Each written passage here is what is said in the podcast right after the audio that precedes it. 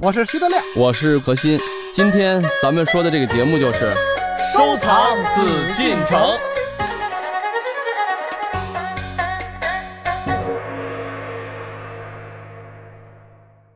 欢迎朋友们继续来关注我们的《艺海藏家》，继续我们收藏紫禁城的旅途。今天邀请到的还是我们的老朋友何时人也组合，何老师好，大家好，德亮好。大家好，两位在书画界非常著名的人物，今天齐聚我们艺不不海藏不不家。不不不 不不，一位非常著名的何老师在书画界很著名，我在书画界只能算是这个宗师级别的地位啊了。我说嘛，嗯怎，么能这样呢？是我我我吧？不能我把从自己遗忘了。不，我从来没想过这个德亮这么谦虚。我们俩在书画界都是无名小卒，后起之秀吧，后起之秀吧啊，夸张呗。两个不世出的 奇才。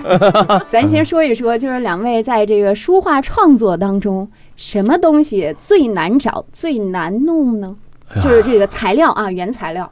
那原材料什么都难弄啊，是吗？那可不是嘛，是你的好好的笔现在很难找，哦，就是你有好时候的墨没有。哎好的就没有，这盐的墨块就没有嗯好的墨。现在大家都懒了，主要也是嗯。所以刚才我就想说呢，实际上啊说一千道一万啊，咱们所有的创作作品反映的效果落在纸上，其他的东西都是为这个纸上所反映的效果所服务的。没错儿，嗯，你想一想，是不是这意思，对吧？对，再好的笔，再好的墨，再好的砚，嗯当然说了，缺一不可。真是。因为我怎么知道的呢？我这个嗯就人家说德亮老师跟您求张画吧，不好意思，不给人画吧。嗯给人画，你又觉着也不好意思了，可是跟人要钱更不好意思，嗯，怎么办呢？哎，您给买刀纸吧。完了，这个给我送来的纸呢，就是各种各样的都有，嗯但是千几百块，都不太好。尤其不懂的人嗯去对琉璃厂什么的，这一刀纸多少钱？一刀就是一百张啊！这刀是那个最便宜的，四百，四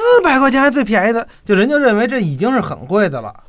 啊，对，当然说了，这个德亮也不能错怪，还有很多人。我记得曾经我给一个朋友画了一张画啊，嗯《风雨竹》，然后画了这么张画呢，我呢肯定不好意思跟人提这润笔的问题，咱就不说了啊，朋友嘛。但是人家说了，那你不说这个呢，不不提价格，那人说我就送你纸，送你最好的纸，嗯在琉璃厂买的。当时啊，这些一说起来，啊，几千块钱一刀的纸，不就已经非常好，他当时说我买最好的纸，最贵的我当时还说我说哟这是不合适啊，结果打开一看，首宣嗯，嗯画不了，只能画工笔画。我现在我除了上大学以，就是说在上学的时候基本功、基本课时候一直画画工笔，到现在我的创作主要是以写《一山水》嗯，这个为主啊，包括写字、刻刻章，工笔确实很少画了。嗯可是他给我送的是首宣，非常好的。这个我就说什么呢？好多朋友啊，这些爱好者们并不懂。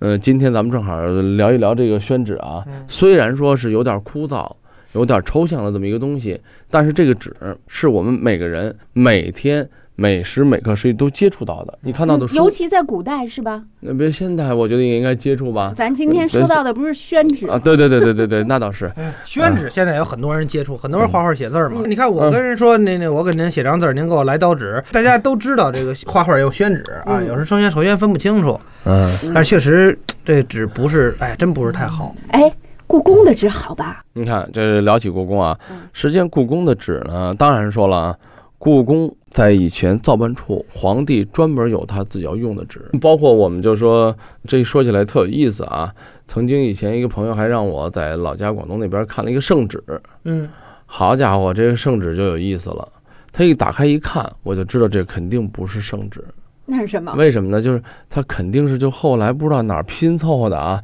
拼了假点什的是么吗？对，假的那个那个那个印章，什么皇帝什么，把皇帝御览之宝还给盖在上面了。有皇帝皇，你你看圣旨，咱不说，就就是他附会一下啊。嗯，呃，那个字呢，写个什么所谓蒙文，因为蒙文、汉文那个藏文，咱不虽然不懂，嗯但知道，因为故宫曾有的圣旨什么是五种文体，嗯，嗯蒙文、藏文、汉文是满文，它就这几种字体都在写在一张纸上。嗯我们叫做五体生纸。关键是我别的都不用说，就看他用的纸，我就知道这必假无疑。嗯，那为什么它呢是什么样的纸？呃，它就是很草，为了仿古嘛，就跟像茶叶有一种很简单的造假方法，就是咱们喝的那个过夜茶、隔夜茶，嗯不是黄黄的颜色吗？嗯往宣纸上夸一泼，还然得后泼或者呃匀是喽。啊，不是这捞啊，啊你要真要做假，就是从那纸捞晒干以后，实际那茶叶的叶儿是很浅的。他那就是做过几次旧的纸，所谓，然后那个皇帝那个龙嘛，龙纹，愣画了几笔龙啊，很真是很幼稚的这么一种造假的方法，嗯造假的方法。但是呢，他就就是还嗯特很地谦让虚你嘛，看见，然后他就不懂啊，肯定这个人是从哪个地摊儿啊什么的之之类，或者我不觉得是他我觉本得他人。其实不是不懂，是一眼假，他在考你。考我的人不会用一眼假考的，这一眼假真的是外行。他说了，他至少而且不是他，他他可能他父亲那代人弄那个说什么家里有个圣旨。嗯后来我一看，我就把这一二三四五跟他一说，嗯咱们很简单，古人可以说什么，在某些作品，就比如说咱们鉴定一个作品很潦草，嗯，哎，这个画都不像沈周画的了，不可能一个古人明代的人他在现代的这纸上画东西，对那这个事儿就不用看了。哎，穿越了嘛，对，啊我这有有一张唐唐伯虎画在 A 4纸上的一个 啊，那您这这就就，那一定是打印机。铜板纸上的，所以这个纸很很有意思啊。嗯嗯它作为一个载体呢，咱们今天就聊一聊呢，就是说这个宣纸，这些大家耳熟能详的这个东西，嗯越是这么熟，实际反而很多人越没有去考虑纸那四大发明中是很重要的，而且是在人类发明历史上起了决定性作用的是纸。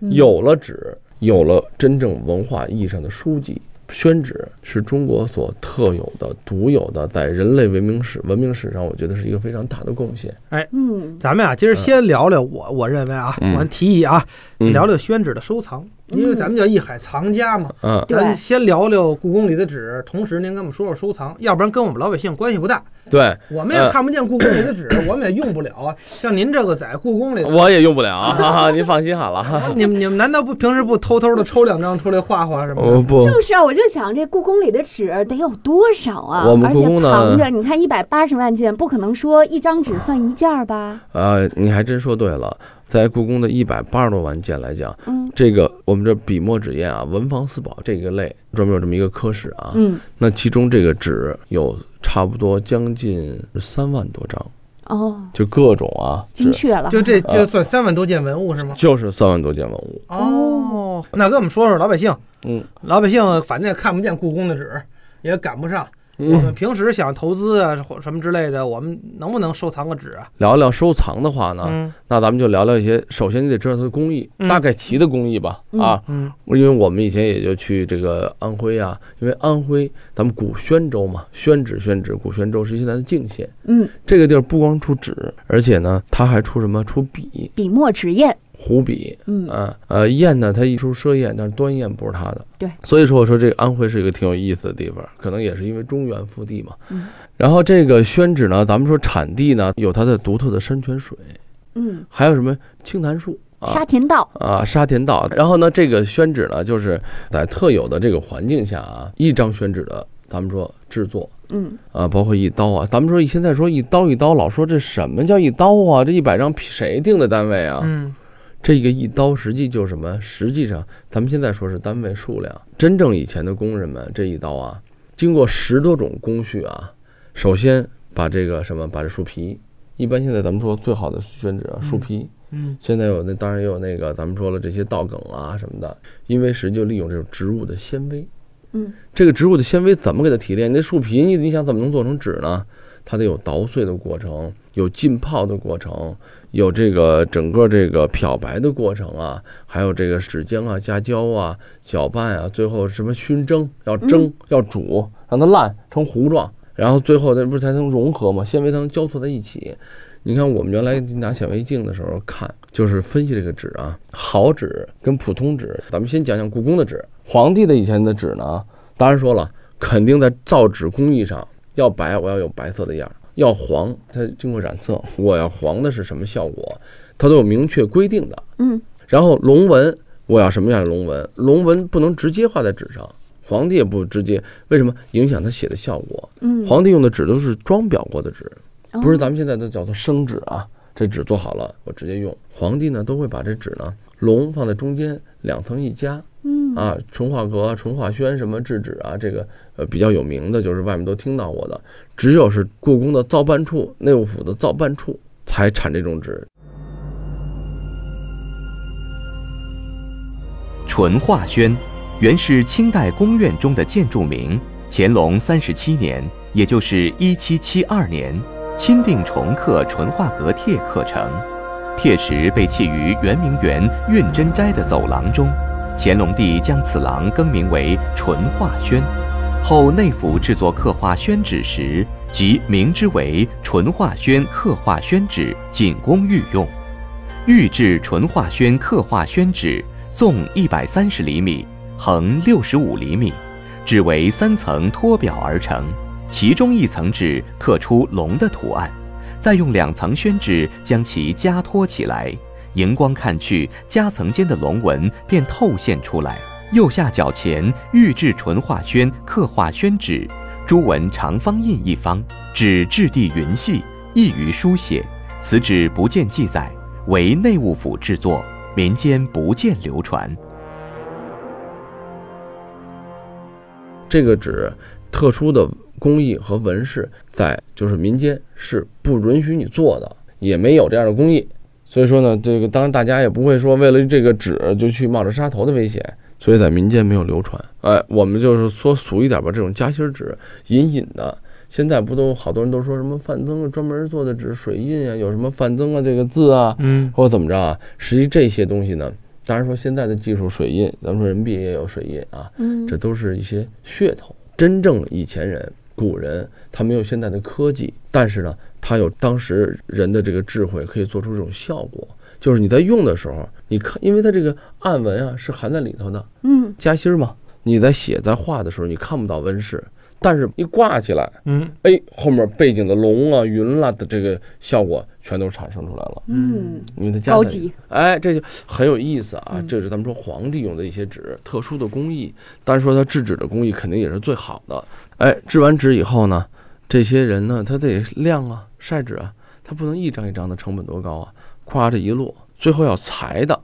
嗯这一裁，古人嘛，以前咱们说用四尺啊、八尺啊这种单位都是指的是尺，嗯，对吧？嗯这个一般人就说四尺呢，那就二乘四这种规格。这个什么叫一刀呢？不知道你们去没去过产地啊？没有要，去产地用的大铡刀，非常大，很哦嗯，快。那纸弄完了以后，很齐刷刷的，咵嚓这一刀，因为它纸还在湿的时候也好裁嗯，嗯啊，还是薄嘛。那他怎么能保证这一刀下去正好一百张呢？不是他这万一一刀，多一张少一张，嗯不是，是这个一刀下去一百，一刀下去不是一百张，这一刀就是一刀，是一百张，人家那儿就放着不动了，哦，就就裁了。就先减一百张，哎，搁着人家那个完了哦量，花捞，咱们叫纸是捞纸，哦不是咱们说现在想的这一张张纸，它是在纸浆，就跟捞它面一个篦子似似的，的，弄弄一哗哦弄一大啪大一啊扑捞起来，因为把这纤不维是怎么个捞？捞法？就没听明白，就跟是不是就跟下面条似的？呃，就是完了弄弄根筷子一裹，呃，对对不不是筷子，那出来还能用吗？那那是是平的吗？不是你给擀平了啊？嗯，你没它吃过螺丝转饼吗？不没有，和不那是不你一样想象，和那它不一样它是那种大的，就那种呃纸浆池啊，嗯哎池子，然后它等于就是有一个跟那个小漏斗似的嗯，它这种这罩里呢，这种漏斗呢，它就平的啊，进去以后，它纸是什么东西？纸是纤维，嗯最后它要加完胶成了以后，它是靠纤维把这些为什么咱们说棉料啊、什么净皮啊等等啊，那是它里面含的成分不一样，就是纤维产不生的同效果不一样。嗯最后纸的最后咱们作画写字，最后给咱们传达的感受也不一样。所以说那个纸呢，它它这一捞呢，等于它这这个纤维就附着在这个呃竹皮子上了，竹皮儿我们叫竹皮儿的这种很大的一个竹皮儿，啪翻过来。放在一个容器上，这里面加的什么？这个这个这个底下可能加一些水，给它隔离，然后等于这个每一个东西上面有一个竹皮儿，啪啪啪啪啪一落，嗯你看似呢看不出什么来，就觉得这么一堆这个好像是这种还湿的嘛，嗯胶状的，它还有晾干呀、烘干啊这种工艺，好像成了一块儿了，对是吧然后就啪，这个时候一裁，这一刀下去，好，这一刀是什么？把这个尺寸给你嗯定下来了。你要四尺的，它得有四尺，有八尺，有丈二。最大的现在咱们做的，中国也是世界之最的这个这个宣纸的长度是十多米长，嗯这十多米就是三十多个人一块儿来做。哦，嗯这个工序，你得有这么大的地儿，得多这么大大的池子，子呀？对啊，他才捞出这么大的纸嗯啊，就这样。所以说，你想小作坊，它只能做小纸嘛，嗯啊，三尺啊等等。然后就是这个宣纸的工艺呢，咱们简单的了解了一下。实际咱们以前的纸啊，天然的纸呢，都是人工的，不像现在，现在都是机器嗯机器化。什么您回收的什么东西做都能再弄成纸，漂白技术高，都是化学，以前都是植物。那植物呢，不是你什么样的纤维它能都能用的，都能融合在一起的，基本是需要植物性纤维。宣纸是安徽著名特产，因产于古宣州泾县而得名。唐代以来的很多名人字画皆因用宣纸而保存完好，因此它有“千年寿纸”之称。宣纸生产的地方较多，但主要产区集中在安徽泾县。宣纸因质地细薄、绵韧、洁白、紧密而著称于世。用宣纸做地，墨韵层次清晰，色泽经久不变，不蛀不腐，久折不断，而且具有松而不弛、紧而不实、淡而不浑、光而不滑及油墨性好等优点。宋元以后，又用桑麻、竹、楚等十余种原料作为宣纸的用料。宣纸的制作十分考究，从原料到成品要经十八道工序、一百多项操作过程。宣纸品种按照不同的分类方法有很多种，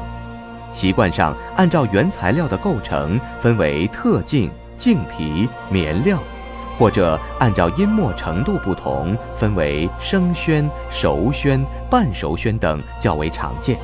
据记载，早在明嘉靖年间，宣纸即远销欧洲，以后更扬名世界。它不仅与中华文化息息相关，更是中华文明的见证。